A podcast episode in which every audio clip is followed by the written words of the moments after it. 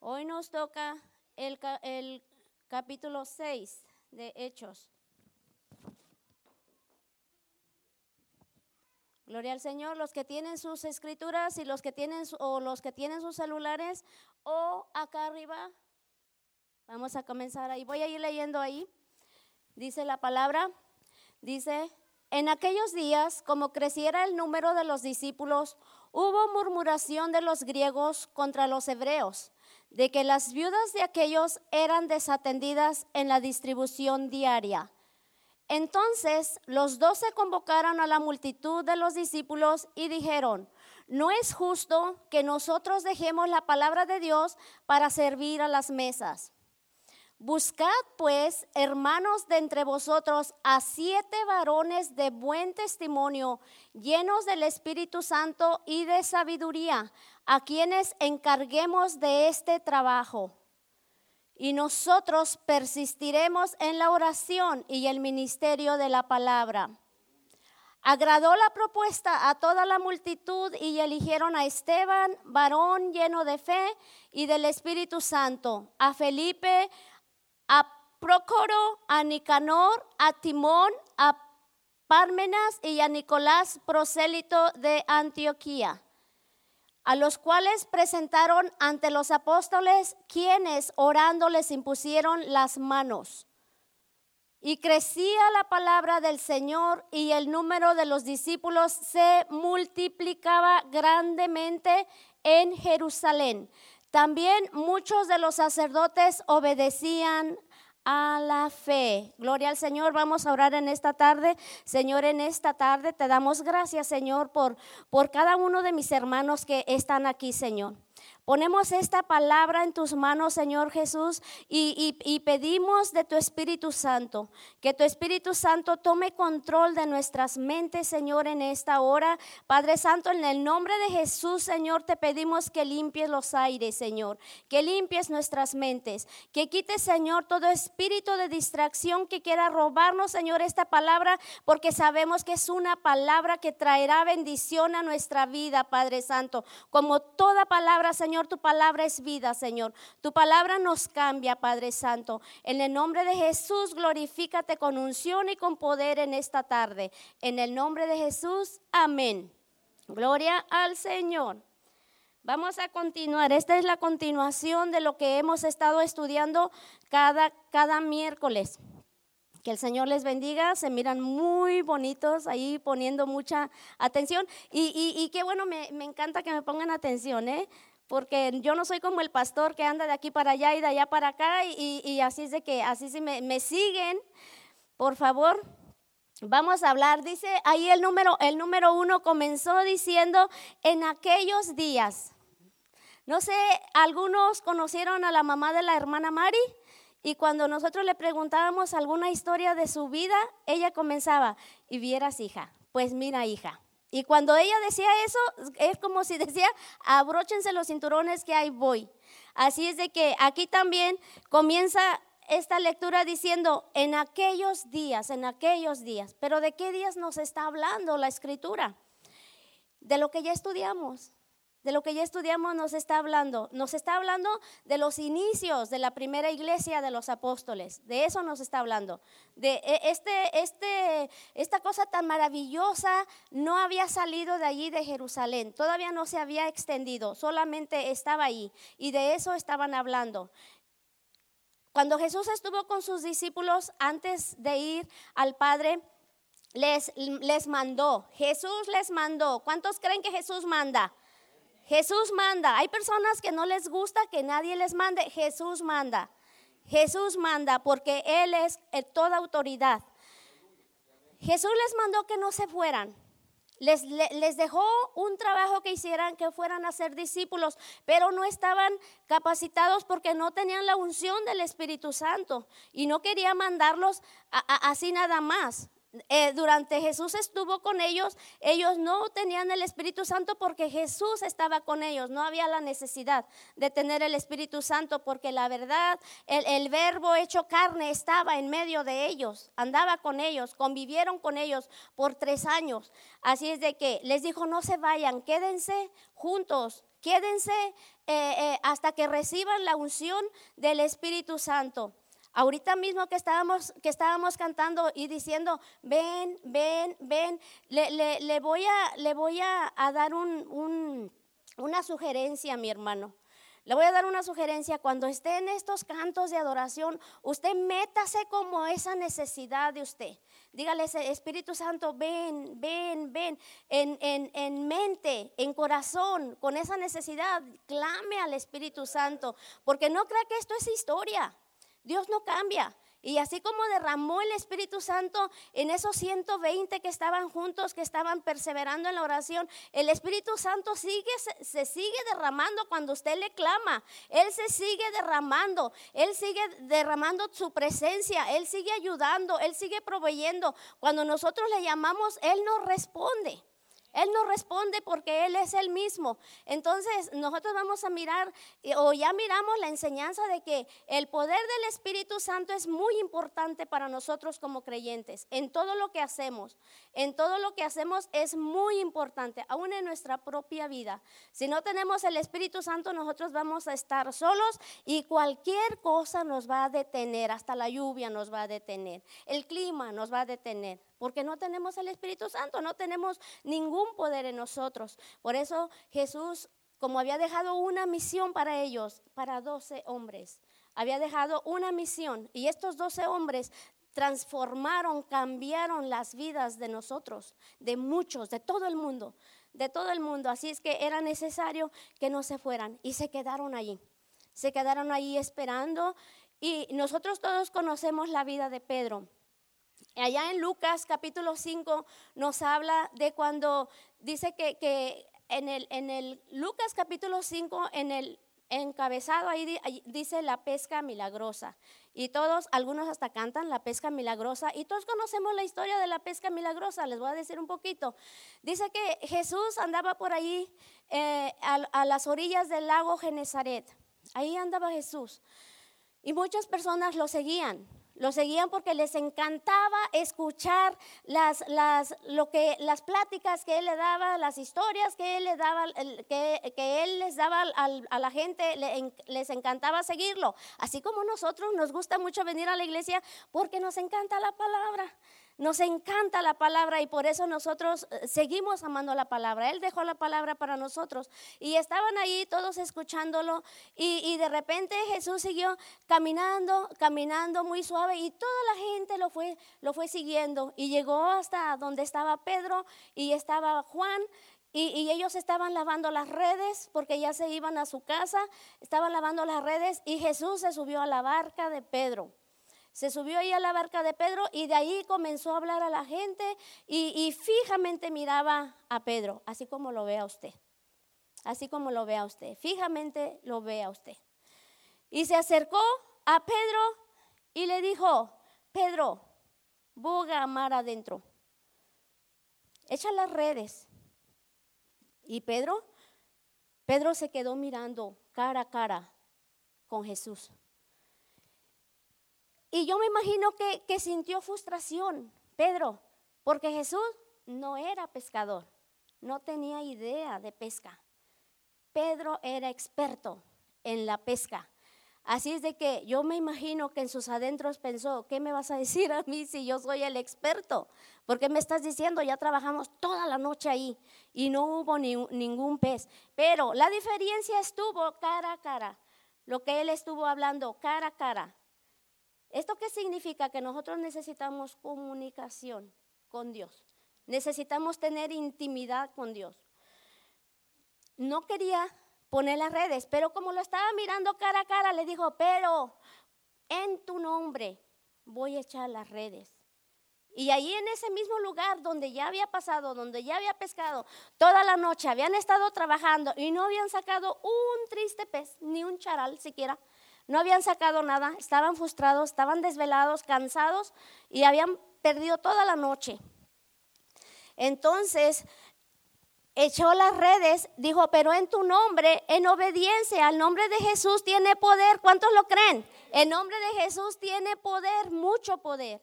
Mucho poder. Cuando nosotros mencionamos el nombre de Jesús, aunque no tengamos fuerzas, mencionamos el nombre de Jesús y nuestra mano se va levantando, se va levantando hasta que somos, somos otra vez fortalecidos, porque el nombre de Jesús tiene poder.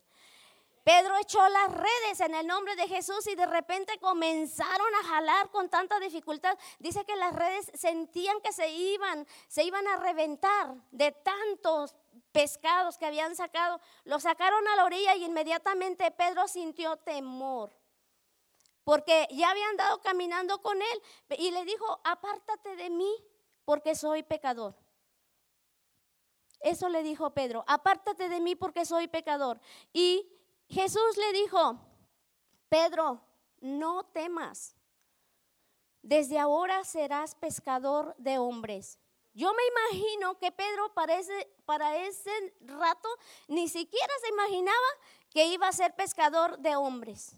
No se imaginaba de qué manera. Así, yo pienso que a cada uno de los que nosotros estamos aquí, alguien nos ha dado una palabra y nosotros no podemos llegar a ese nivel nuestra mente no puede llegar a creer lo que se nos está diciendo, pero miren, después de, después de algún tiempo, miramos esta, esta palabra que Jesús le dijo a Pedro, hecha realidad. Ahí en ese instante, Pedro era pescador de pescados, de peces, porque ya los pescados ya estaban afuera, peces.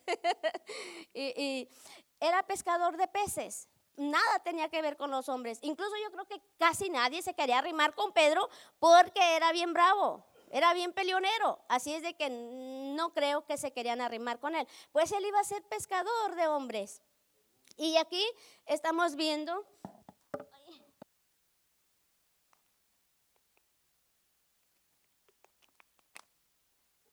Aquí estamos viendo un Pedro totalmente diferente porque ahora está revestido del poder del Espíritu Santo y inmediatamente la gente comienzan a decir, había muchos allí, 120 fueron llenos del Espíritu Santo, 12 eran apóstoles y los demás estaban allí, estaban unidos, estaban orando, estaban perseverando y cayó el Espíritu Santo sobre ellos. Y la gente, porque era, era una, una fiesta, de, de, los judíos, eh, había mucha gente y comenzaron a decir, todos ellos están borrachos.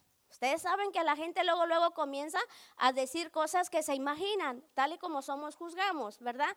Y comenzaron a decir, ellos están borrachos y Pedro inmediatamente lleno de poder, con ese poder que, les, que acababa de caer sobre ellos, les dijo, no, no, está, no están borrachos, nosotros estamos llenos del poder del Espíritu Santo. Ustedes, ustedes, nomás imagínense cuando iban a agarrar a Jesús, ¿qué hizo Pedro? Le cortó la oreja a Malco, porque se iba a llevar a Jesús preso, ¿verdad? Se lo iba a llevar. Y le cortó la oreja. Imagínense que Pedro no hubiera estado lleno del poder del Espíritu Santo, se baja de ese lugar y hubiera hecho cortadera de orejas. Pero no, por eso es importante el poder del Espíritu Santo, porque la acción de nosotros es totalmente diferente cuando estamos llenos del poder del Espíritu Santo y cuando estamos llenos de la carne. Es totalmente diferente. Y, Pedro, la Biblia dice, entonces ahí dice, aparece su primer sermón de Pedro. Y aquí llega Pedro a mirar lo que Jesús le dijo que era verdad, porque él comenzó a decir todo su sermón y la gente preguntó, ¿y qué vamos a hacer? Dijo, arrepiéntanse, arrepiéntanse. Y en ese, en ese mismo día se convirtieron tres mil hombres. Lo que Jesús le había dicho, te voy a hacer pescador de hombres. Su primera pesca fue tres mil hombres, suficiente, muchísimo, ¿verdad, hermano? Imagínense que nos salimos allá y nos ganamos ahora en las, ahora en las, en las células. Cada uno viene y dice aquí, aquí, aquí y, y se ponen a contar y somos tres mil. Imagínense, una pesca grande. Ese día se cumplió lo que, lo que Jesús le había dicho a Pedro. Se convirtió en un pescador de hombres, ganando ese día. Y, miren, estaban contando solamente los hombres, no estaban contando las mujeres. Y, y en todos los lugares, en todos los lugares hay más mujeres que hombres. Esas mujeres también fueron convertidas, esos niños, esos jóvenes fueron convertidos, pero aquí está contando solamente de hombres. Y ellos siguieron, sanaron a un paralítico, la gente comenzó a ponerse envidiosa, los, los, los sacerdotes comenzaron a ponerse nerviosos, pero en sí no eran ellos, era el enemigo que quería detener la iglesia.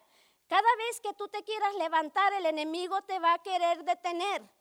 Si, si, tú estás en un matrimonio donde tu pareja no viene a la iglesia, te va a querer detener por parte de tu pareja, por tus hijos metidos en drogas. Entre más te metes, entre más te metes con el Señor, parece como que el, día se hace más oscuro, porque el enemigo se levanta.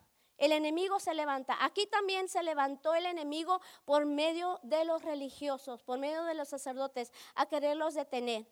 Como no podían detenerlo, comenzaron a meter temor, comenzaron a meter amenazas. Y no solamente eso, no se quedaron contentos con eso, sino que después que sanaron al, que sanaron al paralítico, los metieron a la cárcel y los torturaron. No solamente los metieron a la cárcel, los torturaron, fueron maltratados, pero ellos ya estaban destinados para cambiar el mundo, así como tú y yo, mi hermano, estamos destinados para cambiar nuestra casa, Estamos destinados para cambiar nuestro matrimonio, el futuro, nuestras generaciones. Estamos destinados para eso. Nosotros somos, somos personas con propósito. No sabes hasta qué, qué, puedes hacer, lo que Dios puede hacer con tu disposición. Los metieron a la cárcel, pero como ese no era su lugar, el diablo te va a querer poner en un lugar que no es el tuyo. Te va a querer poner en un lugar que no es el tuyo, pero como el diablo solamente hace hasta donde nosotros le permitimos, el, el, los, el ángel llegó y abrió las puertas para que ellos fueran justo al lugar para cual habían sido destinados, que había sido para la iglesia. Y cuando llegaron a ver dónde estaban, dijeron, no, pues ya los que metieron a la cárcel ya no están aquí, están enseñando. Están enseñando. ¿Ustedes creen esto es digno de admiración? ¿Me puedo quitar mi suéter? Estoy de calor. perdón, perdón. Thank you. Aquí hace mucha calor. Cuando tengan, cuando tengan frío, súbanse acá. Súbanse acá, con toda la gente ahí. Entonces dice que llegaron y comenzaron, ¿qué, sería de nosotros si alguien nos dice ahorita mismo? Nos dicen, si te miro que vas el domingo a la iglesia, ya verás lo que te voy a hacer. Te voy a hacer algo. ¿Qué, es lo primero que vamos a hacer? No venimos, porque nos da temor, nos da miedo. Ellos no tuvieron miedo porque estaban llenos del poder del Espíritu Santo. Y, y esto hace una diferencia, mi hermano. Esto hace mucha diferencia. Por eso es que la iglesia de hoy está tan débil, porque no tenemos ganas de buscar o de tener esa intimidad con Dios. Es la única manera que nosotros cara a cara, cara a cara, cara a cara con Dios, buscar su rostro, tener un tiempo de intimidad con Dios, porque nosotros necesitamos, nosotros somos débiles, nosotros somos temerosos, nosotros nos desanimamos, nosotros caminamos por emociones, pero el Espíritu Santo hace lo que tenemos que hacer, nos ayuda a hacer lo que tenemos que, que hacer. Entonces, de esa manera estuvo trabajando el enemigo, metiéndoles temor, metiéndolos a la cárcel, em, los golpeaban, pero ellos estaban felices y contentos. Para ellos era una gran bendición que fueran torturados por, por el Señor. Eran, era algo, algo bonito. Y ya miramos aquí, el enemigo se levantó metiendo todo eso y no los pudo detener porque era una iglesia, una iglesia llena del poder del Espíritu Santo. Era una iglesia llena, entregada, una iglesia viva, una iglesia unida, una iglesia que estaban unidos, que, que estaban, oh, también eh, eh, la, la, semana pasada que habló el pastor de Ananías y Zafira. El enemigo otra vez tratando, tratando de hacer de las suyas ahí. Eh, Ananías y Zafira engañaron al Espíritu Santo y ¿qué fue lo que pasó? Se murieron ahí. Ahora la gente, usted, ustedes creen que si nosotros vamos a una iglesia donde el Espíritu Santo está matando a la gente que está haciendo algo malo, ¿qué hacemos? Patitas, ¿para qué te quiero? Porque todos hacemos algo malo. ¿Tenemos temor de que nos va a matar el Espíritu Santo? Pues no, la gente se quedó ahí por curiosidad o por lo que fuera, se quedaron ahí. Así es de que no pudieron detener la iglesia. Pero ahora vamos a entrar a nuestro tema. Nuestro tema se llama problemas internos. Todos los problemas que estaban pasando para detenerlos eran de afuera, eran los de afuera, los de afuera. Pero ahora aquí este número, este capítulo número 6 nos está hablando de problemas internos. Es que el enemigo se va a meter a tu matrimonio. El enemigo se va a meter a tus finanzas. El enemigo se va a meter en tu ministerio. Se va a meter en todo lo que pueda eh, eh, ser interno para decir, mm, pues si aquí puedo estar en paz, yo mejor me voy. Y, y, aquí había un, había un problema bien horrible, bien feo. Este problema que estaba ahí dentro de ellos era el problema, les voy a decir a ver si acaso lo, lo, lo conocen, si no les digo ahorita. Ese problema se llamaba murmuración. No lo conocemos. A ah, como no lo conocemos, les voy a decir que es la murmuración. La murmuración es cuando uno habla de una persona que no está presente con el fin de destruirla. Esa es la murmuración, se los digo para que lo sepan porque no lo sabemos. Esa es la murmuración. Y sabemos nosotros que ese pecado es muy castigado por Dios. En números 16 nos habla de Coré, cuando se rebeló en contra de Moisés. Y miren, la murmuración es no solamente una persona. Tiene que murmurar con la que está al lado y decir, ¿por qué aquí en esta iglesia permiten que las mujeres enseñen? No me gusta. Esa es murmuración. Y ellos, ellos comenzaron a decir, ¿por qué tenemos que obedecer a Moisés? ¿A poco Dios nomás va a hablar por Moisés? Y, pero no solamente se conformaron con estar hablando Coré y algunos, sino que comenzaron a, hacer murmuración con gentes importantes. Y, todo este, todo este, estas habladas, porque ¿cuántos saben, cuántos creen que todo lo que hablamos llega al oído de Dios? Todo lo que hablamos llega al oído de Dios. No hay un lugar donde nos podemos esconder para que no nos vean. En mi trabajo mi, jefa puso cámaras, una allá y otra allá. Y cuando mi teléfono suena, yo le corro y cierro la puerta del closet y le digo, voy al baño. Pero no, yo voy a ver quién me está hablando. Pero de Dios no nos podemos esconder. Y como no se pudieron esconder, ¿saben qué? Dios castigó ese castigo. Y no solamente a Coré, que fue la cabeza ahí grande, sino toda su casa, toda su familia. La tierra se abrió y se los comió con todas sus cosas. Se los tragó. Se fueron derecho al infierno, nomás por estar murmurando. Entonces, ese pecado es algo muy grave. Es, algo que se mete dentro de la iglesia y eso trae división, eso trae debilidad, eso trae, se estanca la iglesia. En todas las iglesias se mete eso. Se mete la murmuración, se debilita, se debilita la iglesia. ¿Y cuál era el problema aquí de lo que estamos estudiando? El problema era entre griegos y los hebreos. Ese era el problema. En ese tiempo las viudas eran muy importantes.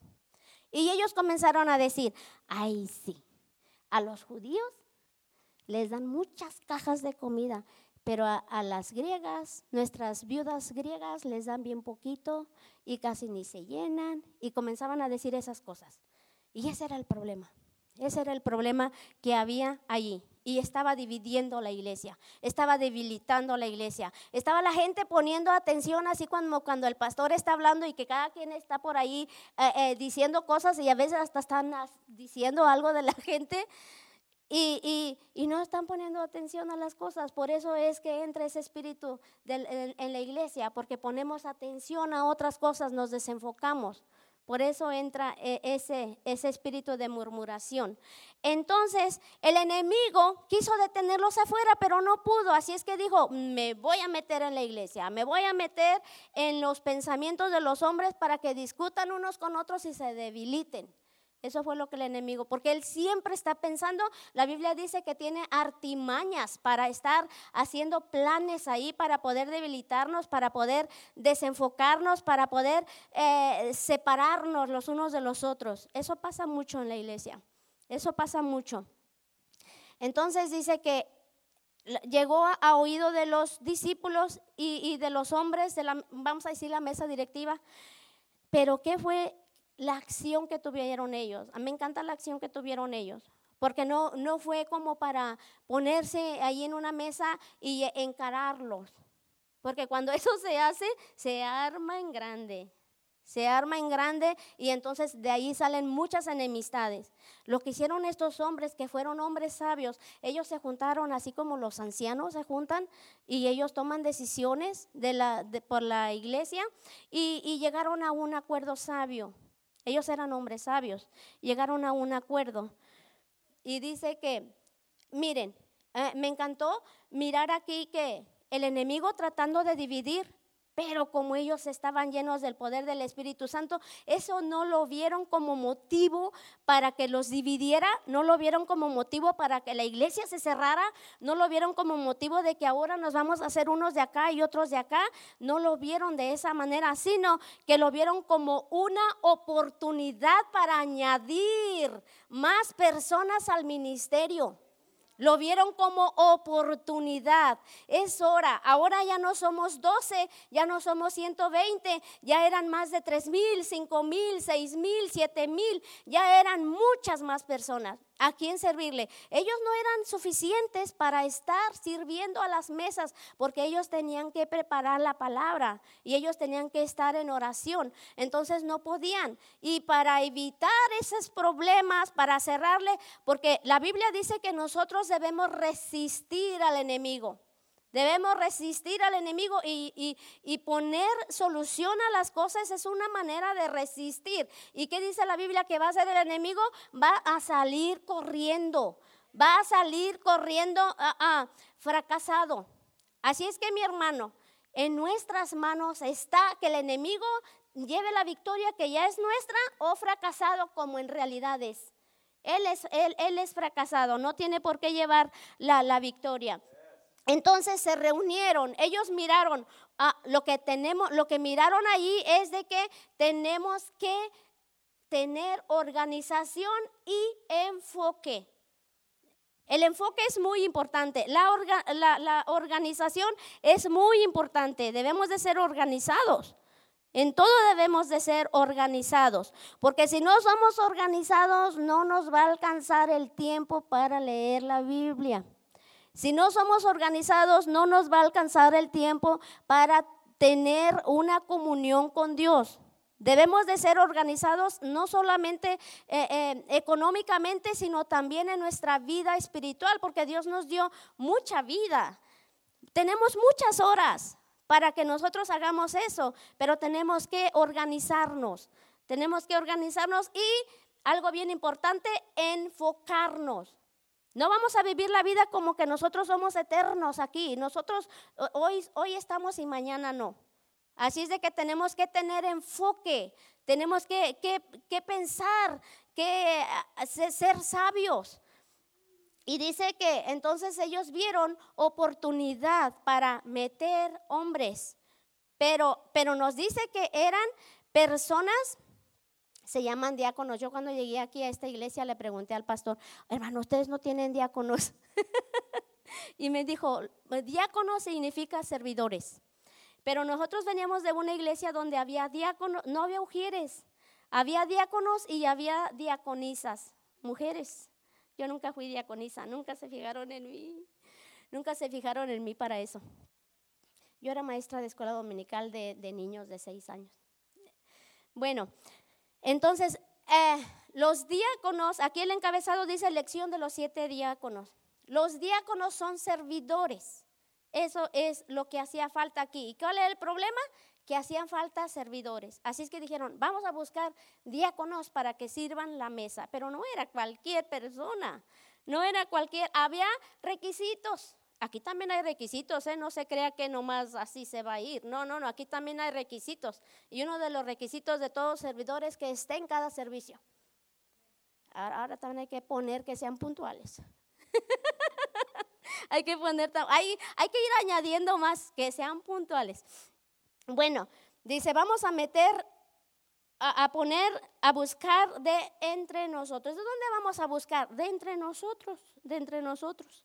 Ahí vamos a buscar a los servidores de la congregación, dentro de la congregación. Dice, vamos a mirar cuáles eran los requisitos. Dice que los requisitos eran que estuvieran llenos del Espíritu Santo. ¿Para qué van a estar llenos del Espíritu Santo si solo van a poner mesas y a, poner sillas y cuando la gente se vaya, que no ayudó a, a levantar sillas? ¿Para qué? ¿Para qué están pidiendo requisitos de que, de que estén llenos del Espíritu Santo? ¿Sabe por qué, mi hermano? ¿Sabe por qué todo servidor tiene que estar lleno del poder del Espíritu Santo? Porque todo servidor tenemos un líder. En cada ministerio hay un líder y hay personas que están ayudando. La iglesia, nosotros tenemos un líder. Y, tiene que estar lleno del poder del Espíritu Santo porque el que te está poniendo a hacer un trabajo te va a decir, hermano, nos puede ayudar a poner sillas a las 5 de la mañana allá afuera porque eso es lo que hacen aquí cuando hay una fiesta. A las 5 de la mañana, yo no voy a venir a las 5 de la mañana, todo lo que me pongan a hacer después de la una, si no, no vengo. Cuando tiene que ser una persona llena del Espíritu Santo porque el Espíritu Santo nos da el poder para someternos a la autoridad. Si no tenemos el poder del Espíritu Santo, ni siquiera vamos a hacer el trabajo como Dios manda. Porque estamos pensando que estamos haciendo el trabajo para el pastor. Y el pastor ni siquiera me dice gracias. Ni siquiera me toma en cuenta, así es que no. Por eso era necesario que estos hombres fueran llenos del Espíritu Santo. Y no solamente eso, tenían que ser de buen testimonio. El buen testimonio tenían que cuidarlo, así como nosotros tenemos que cuidar nuestro buen testimonio, mi hermano. Porque imagínense que un día por ahí nos agarramos con una persona y luego estamos aquí, como ahorita yo, y que venga alguien y diga, y el otro día casi nos agarramos de las greñas en la tienda porque me pasé adelante. Tenemos que cuidar nuestro buen testimonio. Es muy importante nuestro testimonio y ser llenos del Espíritu Santo, llenos de sabiduría, llenos de sabiduría. No solamente, oh, porque sabemos mucho y no queremos que nadie nos mande porque nosotros sabemos más. muchos de los que están aquí, o si no, algunos creo, en, del país que son, tienen un estudio muy alto y a lo mejor otros no, ¿verdad? Y resulta que te están mandando no tiene estudio alto. Y cuando tú sabes, dices, hmm, y me está mandando yo tengo un estudio más elevado. Pero no se trata de eso, se trata de someternos, someternos al liderazgo. Y esto es muy importante. Esto es muy importante porque Dios no nos va a elegir por lo que nosotros estudiamos, sino por lo que nosotros somos, porque nosotros miramos lo de afuera, pero Dios ve lo de adentro. Dios ve lo de adentro. Entonces es necesario que toda persona y la iglesia, nosotros estamos necesitados de ayuda. Hace, hace que dos o tres sábados la hermana Mari y el hermano Memo hicieron un taller para niños porque están necesitados de maestros. Están necesitando maestros. Lo que quieren ellos es tener maestros para poder rotarlos, así se dice, rotarlos, para poder rotarlos para que no estén perdiendo las prédicas muy seguido. Entonces, si, si, si, si llaman a un taller y yo no tengo niños, pero yo quiero trabajar o yo quiero trabajar en algo, entonces están llamando para eso. Eh, eh, es que si tú vienes y dices, a mí me interesa trabajar, ellos te van a, seguir haciendo talleres, a seguir, a seguirte diciendo cómo es que vas a trabajar, porque es importante que nosotros nos metamos a trabajar. ¿Se acuerdan cuando, cuando el pastor puso aquí la, la carreta? Es necesario no ir arriba de la carreta, es necesario empujarla. Nosotros necesitamos empujarla. El enemigo se levanta el enemigo se levanta para querer tirarnos, para querer, querer eh, desanimarnos, pero nosotros debemos apoyar la iglesia. No solamente viniendo, no solamente dando diezmos, dando ofrendas, eso es muy importante, eso se llama obediencia, mi hermano. Eso se llama obediencia. Pero tenemos nosotros que meternos, que meternos a trabajar. Es muy importante trabajar en el ministerio. Es muy importante. Y someternos a la autoridad, a lo que nos pongan a lo que nos pongan.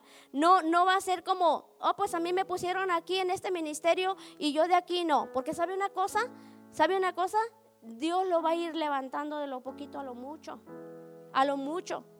Sí, sí, ah, pues yo no sé hacer nada, no me quiero subir aquí, no quiero cantar, no sé tocar. ¿Qué puedo hacer? Puede hacerle limpieza puede hacer la limpieza, puede hacer cualquier cosa, puede decir yo quiero, yo quiero trabajar ahí, yo quiero meter el hombro. Yo quiero meter el hombro y viera eso, qué satisfacción tiene, pero ¿sabe cuando está eso en, nuestros corazones? Cuando nosotros tenemos una comunión con Dios. Él nos pone, porque la Biblia dice que Él produce en nosotros el querer como el hacer. Es Dios quien produce nosotros. Hoy yo quiero meterme allí, yo quiero ir a limpiar la iglesia, yo quiero asistir a las clases, yo quiero... Nosotros aquí hay muchas clases y ni siquiera eso queremos hacer. Venir a recibir las clases, no queremos, no queremos apoyar la iglesia. Y la iglesia tiene que crecer y la manera que tiene que crecer, aquí nos enseña que la manera que estaba creciendo era que tenían todas las cosas en común, estaban unidos, estaban como una sola familia, se ayudaban los unos a los otros, ayudaban a los necesitados. Eso, mi hermano, hace crecer la iglesia. No apartarnos, hacernos como, mm, ah, pues, pues es su vida, es su vida y yo no me voy a estar metiendo ahí. No, mete el hombro, somos hermanos. Es un mandamiento amarnos los unos a los otros. Es un mandamiento que tenemos que, tenemos que estar haciendo. Hay trabajo en la iglesia. La iglesia te necesita, mi hermano. La iglesia te necesita. Que metas el hombro, que digas yo quiero apoyar, yo quiero ayudar, yo quiero trabajar. Y y, pues no es que, van a, pasarte así como por rayos X a ver qué tantos pecados tienes. No, no, no va a ser eso. No va a ser eso aquí. Es solamente que necesitamos personas con responsabilidad. Con responsabilidad. Porque tú te imaginas que, el pastor diga, o bueno, una persona que, le, que va a hacer el aseo, vamos a decir, va a hacer el aseo y todos llegamos el domingo y al que le tocó hacer el aseo no vino a hacer el aseo. ¿Qué vamos a hacer? La iglesia va a estar sucia. Y, y, porque otra cosa tenemos, mi hermano, otra cosa tenemos. No estamos apoyando y si decimos, nadie limpió la iglesia. Sí, nadie la limpió, pero ¿por qué no viniste tú a limpiar? Nadie quiso limpiar. Entonces, necesitamos nosotros apoyar necesitamos nosotros meternos para que la iglesia crezca. Vamos a, vamos a, hacer, vamos a hacer apoyo para el pastor. Ahora, aquí, aquí lo que estamos viendo, no es que, no es que los apóstoles dijeron, oye, nosotros ya no queremos servir. ¿Por qué vamos a servir si nosotros estamos cambiando el mundo? ¿Por qué vamos a servir? No, ellos no estaban diciendo por eso. Ellos, ellos habían caminado con el maestro y ellos miraron la, humillación que él hizo cuando antes de, antes de ir a ser crucificado, él se, se hincó, se ciñó y se puso una toalla en la pierna y comenzó a lavar los pies de los discípulos. Él sirvió a los discípulos. Él sirvió a los discípulos. Así es que los discípulos no tenían ninguna cosa así orgullosa de que no iban a servir, sino que tenían prioridad. Y la prioridad que ellos tenían era la oración y la palabra. Eso es prioridad. Porque aunque ustedes lo vean así como, ay, el pastor le sale, no, yo imagino que está ahí duro y duro comiéndose la Biblia. Para cuando lo pongan a, que son muchas veces que está ahí predicando. Tienen que tener enfoque en la, en la palabra. Tienen que tener tiempo de, búsqueda, tienen que tener tiempo de, de, estar estudiando la palabra. Porque sabe una cosa, cuando está leyendo la palabra, no es lo mismo, no es lo mismo. Por eso es importante que, que se involucre en algo, con los niños en algo. Porque cuando usted lee la palabra y lo lee así como si fuera periódico, como si fuera un periódico, así nada más. Pero si usted está metido en el ministerio de niños y le toca dar una enseñanza, usted se va a querer meter así para poder sacar algo. ¿Qué le va a decir a los niños? Entonces tiene que enfocarse. Hay un interés más porque usted va a enseñar. No es nada más así, va, a enseñar a alguien más. Entonces, em, era muy importante. No era que los discípulos dijeron, pues ustedes se quedan ahí sirviendo las mesas y nosotros nos vamos allá a una pachanga que nos invitaron los de la otra ciudad. No, era porque mientras ellos iban a estar sirviendo las mesas, los apóstoles iban a estar orando y iban a estar estudiando la palabra. Porque cuando nos metemos a lleno a, leer la palabra, a mí una vez me pasó en sábado, le a la mano Jaime, yo no sé cómo me va a salir, porque yo tenía un pensamiento de, de, traer un tema y cuando yo estaba leyendo yo miré otro tema y luego miré otro tema, en el mismo, los mismos versículos miré tres temas y yo dije, ¿y entonces yo qué voy a decir? Si yo tengo uno, yo tengo un tema pero aquí estoy viendo otro y luego estoy viendo otro con el mismo tema. ¿Qué voy a decir? Es que cuando tú te dispones, mi hermano, tú te dispones a hablar de la palabra, no es lo que tú quieras, es lo que Dios quiere. Solo tú, eh, Dios te está usando para que tú hables la palabra. Por eso es importante meternos en la oración y, y en la lectura conocer la palabra, porque de esa manera, si no conocemos, si no tenemos la comunión con Dios, ni siquiera vamos a, a, poder oír cuando nos está hablando, porque Dios nos habla. Dios nos habla. Entonces, esto es muy importante, que no vamos a decir o no vamos a hablar o no vamos a enseñar lo que nosotros queremos, sino que el Espíritu Santo está poniendo en nuestra boca para hablar. Imagínate qué tan importante, qué tan importante eres en las manos del Señor cuando te dispones que pone su palabra de vida en tu boca para que tú la hables a la iglesia y, esto pueda, traiga cambios a nuestra vida. Gloria al Señor. Aquí miramos también que comienza a decir nombres, que al último ni sé si decía Procoro, Procoro, no sé cómo se dice.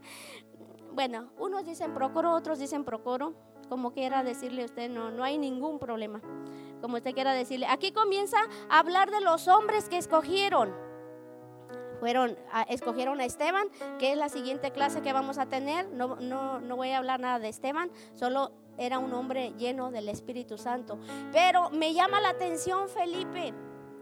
Felipe, un hombre que comenzó sirviendo las mesas, pero la Biblia dice que ese Felipe fue el primer evangelista.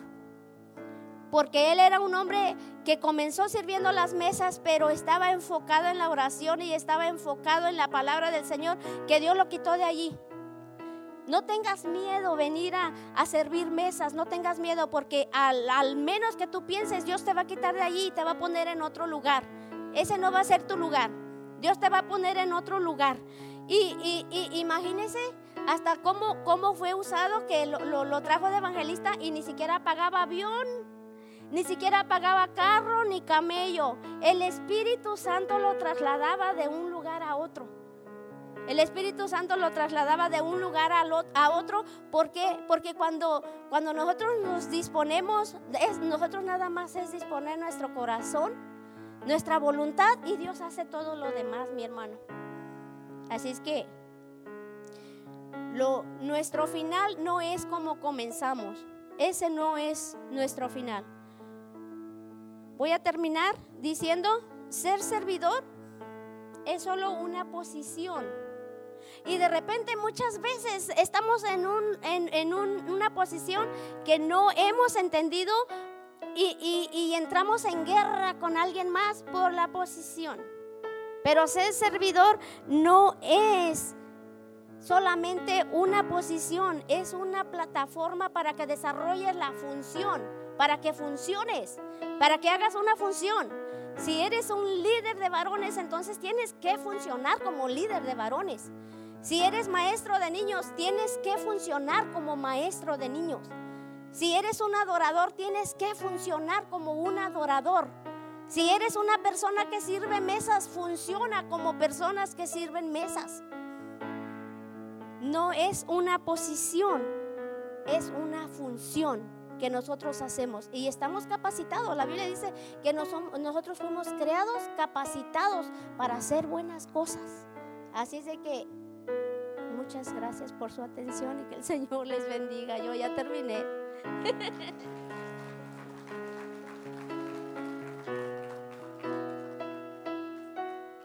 Hácelo fuerte, Señor Iglesia, dáselo fuerte. Póngase de pie. ¿Cuántos van a servir en este año? ¿Cuántos van a decir yo, sabes que yo voy a meterme más? Este, a finales de este mes vamos a comenzar las células. Ahí hay bastantes hojas con bastantes domicilios ah, para que usted se ponga y comience a, a, decir, ok, yo me voy a juntar en este hogar a hacer células de 6, 8 personas, 10 quizás lo máximo. So, si usted decide crecer más, ¿verdad? Busque una célula. En el mes de marzo, principios del mes de marzo, vamos a comenzar las clases de discipulado para que toda aquella persona que quiera crecer más se apunte a discipularse. ¿Qué le parece? Cierra tus ojos, dame re, Rafita, dame re. Si usted vino con algún problema,